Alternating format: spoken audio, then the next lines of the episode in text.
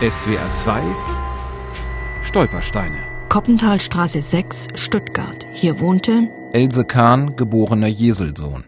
Deportiert 1941, Riga. Tod 1944 im KZ Stutthof.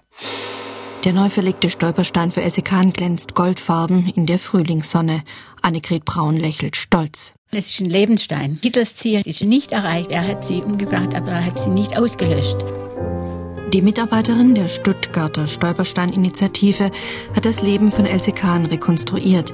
Sie hat akribisch recherchiert, nach Familienangehörigen gesucht und sie gefunden. In Israel, in Tel Aviv. Zwei Enkeltöchter und ein Urenkel sind nach Stuttgart gereist, um hier für die nie gekannte Großmutter das Kaddisch zu sprechen.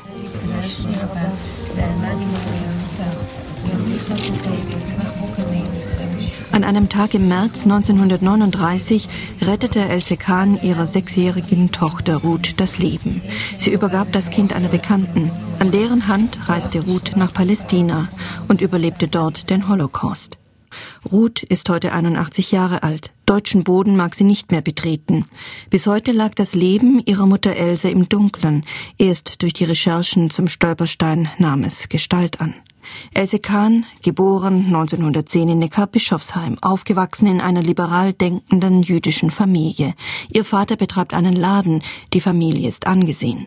Annegret Braun streicht über ein Foto, auf dem eine junge, dunkelhaarige Frau zu sehen ist, lebensfroh, lachend. Sie hat, hat, so wie ich es recherchiert habe, keine Ausbildung in sich, aber war dann trotzdem an der Seite ihres Mannes, wie das auch üblich war, quasi Sozialberaterin. Ihren Mann Erich lernt Else mit knapp 18 Jahren kennen.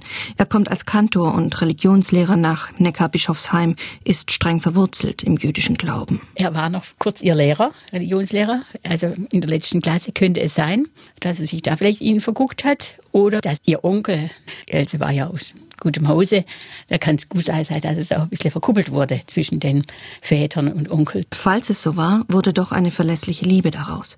Das Leben eines Kantors ist unruhig. Iringen am Kaiserstuhl, Randeck am Bodensee und schließlich Stuttgart sind die Stationen des jungen Ehepaars. Else schlägt die Zelte jedes Mal mutig auf und baut sie auch wieder ab.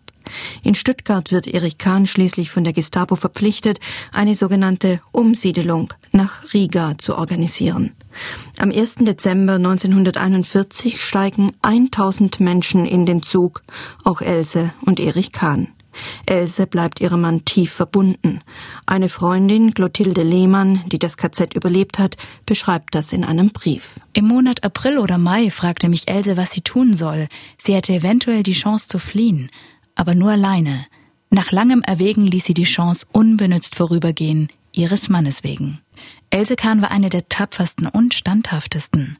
Noch immer war sie unser aller Vorbild, eine Mahnung, sich nicht selbst aufzugeben und weiter durchzuhalten. Ende 1944 verliert sich Else Spur im KZ Stutthof. Sie steht auf keiner Todesliste. Naheliegend ist, dass sie an Typhus starb.